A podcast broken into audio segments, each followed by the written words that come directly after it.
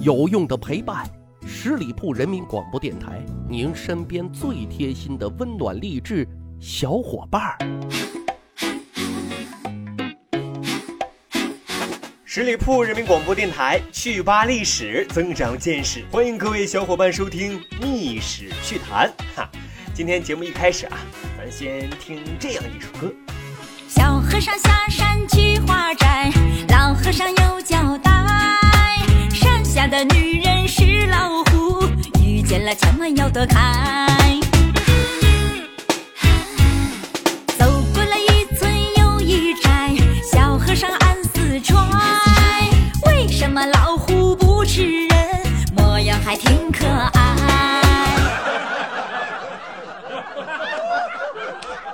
各位姐姐妹妹们多有得罪啊！首先声明，哎，这首歌的前半段，呃，不是唱给你们听的，后半段才是说你们的。什么模样可爱，内心温柔，哎，闯进我的心啊，闯进我的心。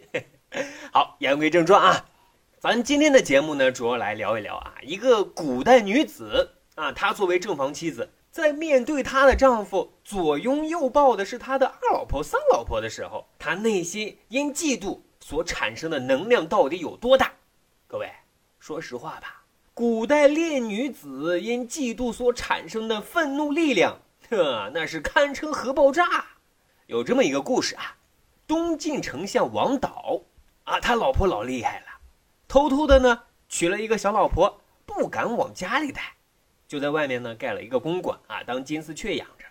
结果呢，啊，生了儿女一大堆。啊，有一天呢，他大老婆曹夫人在外面转悠，看见路边菜园里有几个小孩正在玩耍，那模样可真叫一个端正可爱，呃，就是，就是有点儿，嗯，对啊，跟自己的老公怎么这么像呢？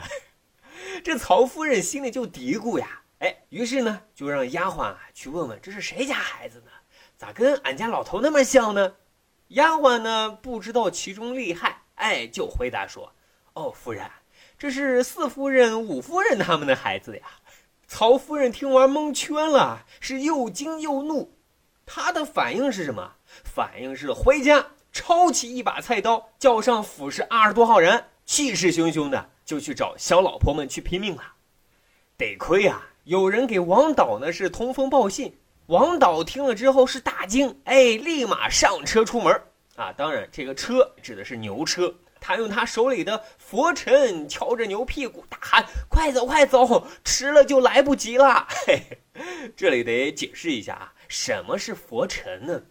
通俗理解，哎，就是《西游记》里啊，太上老君手里经常拿那个法器，有一个长手柄，前端呢。附上兽毛，或者呢是丝状麻布这些东西，主要是用作除尘，或者说是驱赶蚊蝇。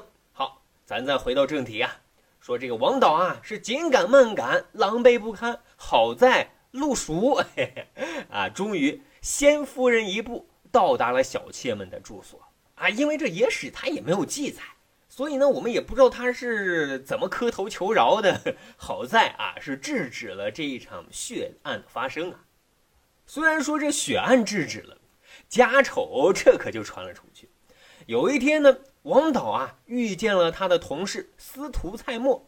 蔡司徒这张嘴啊，那可叫一个损啊！上来就说：“丞相啊，我听说朝廷要给您加九锡呢。加九锡是什么？在这里解释一下啊，那是皇帝赐给大臣的最高礼遇了啊，主要是封赐给大臣。”车马、衣服、乐器等九种物件，得了这九锡啊，就相当于拿到了国家最高的荣誉勋章了。可是王导他从来没有听说过皇帝要给他加九锡这件事儿啊，赶紧就谦虚的问：“哎，真的吗？我我咋不知道呢？”这位蔡司徒那是不紧不慢，嘿，打趣的说：“皇上这次也奇怪。”据说呢，只赐给你九锡里的两样，一辆呢是短圆老牛车，哈，再来一把佛尘。嘿嘿，王导一听，哦，这是在挤兑我怕老婆啊！嘿嘿，俩人哈哈大笑起来。其实要说啊，曹夫人不是嫉妒的最厉害的啊，最厉害的是晋武帝时期的一个女子，谁呢？段氏，她的老公叫刘伯玉。是一个天文学爱好者啊，就爱读个《洛神赋》，哎，还摇头晃脑的念啊，经常跟老婆说呀：“哎呀，咱这一生啊，要是能娶了洛神这样的老婆，夫复何求呢？”其实这话也就说说过过嘴，瘾意淫罢了。可是段氏这气性大，她受不了了，她对老公说：“你这么喜欢女水神啊？好，那我。”我就做一个女水神给你看。半夜，嘿，这位气性忒大的女子就跳了河自杀了。据传啊，从此之后，这个河里就多了一位女神仙。平时呢是不显灵的。要是漂亮姑娘还化了妆要渡河，那对不起，在河中央那是狂风暴雨大作，波浪滔天。想平安过河吗？哎，你得先卸下浓妆才行。啊，当然了，丑女人就无所谓了哈。所以呢，这个地方从此啊就有了一个代名词，叫做杜富金。说来特有趣啊，当时啊也有一些特别爱美的女子啊，为了比美丽前来冒险来了。他们的评比标准和条件就是以引起河水起浪为美，以河水平静为丑。当然了啊，他们事先啊也都会做好这个安全准备。在腰里呢拴一根粗麻绳，把自己啊牢牢的系在船上。当这个船行至河心，哎，一见河水起浪，那就赶紧返回。嘿，在心里啊别提有多高兴了，因为这证明自己是个大美女啊。还有这么一个故事啊，说唐朝末年，王铎带兵迎击黄巢大军。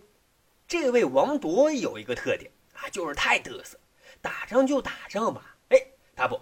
他一定要带上一群如花似玉的夫人们一块儿去陪同，啊，你说你带夫人也就罢了，可是你偏偏不带大夫人啊，带上自己的三妾、四妾、五妾、六妾的，这不是在找不痛快吗？嫉妒的大夫人心里那是越想越不是滋味儿，下定决心不怕牺牲，星夜从长安出发，直奔王铎的军营而来。消息呢，很快传到军营，王铎晕了。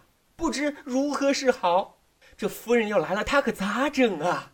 这下糟糕了，那是前有皇朝，后有夫人，我我我我可咋办呢？寻开心不嫌事大的幕僚，哎，在背后出了一个鬼主意。大人，咱不如投降皇朝。说完，王铎和幕僚没心没肺的，竟然哈哈大笑起来。啊，真是挺有意思。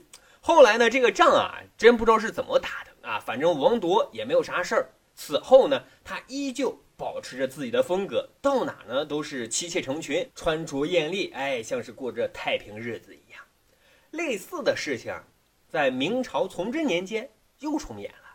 这回的主角啊是监察御史毛羽建，啊，这人也是出门办事呢，总带上小老婆，不带大老婆，一带还带一大群。这大老婆能服气吧？立刻启程走驿站，直奔毛羽建住处。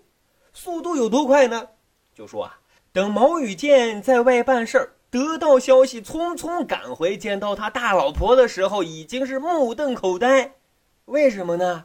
因为自己的小老婆们已经被大老婆遣散了。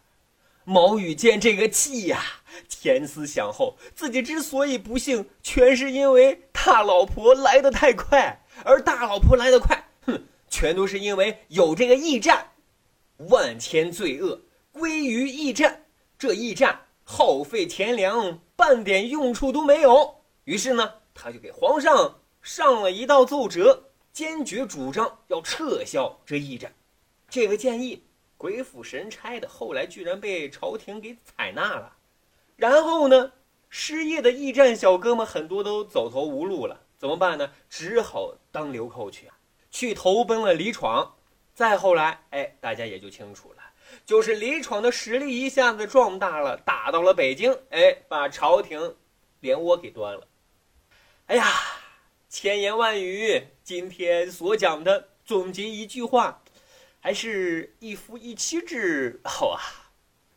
好的，十里铺人民广播电台《密室趣谈》，我们成立了《密室趣谈》的听友群。如果大家觉得本期节目还不过瘾，欢迎大家关注十里铺人民广播电台的公众微信账号，回复一就可以跟小伙伴们一起谈天说地、长谈资啦。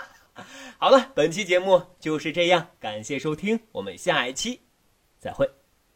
本期节目由十里铺人民广播电台制作播出。了解更多的资讯，请关注十里铺人民广播电台的公众微信和新浪、腾讯的官方微博。感谢收听，我们明天再见。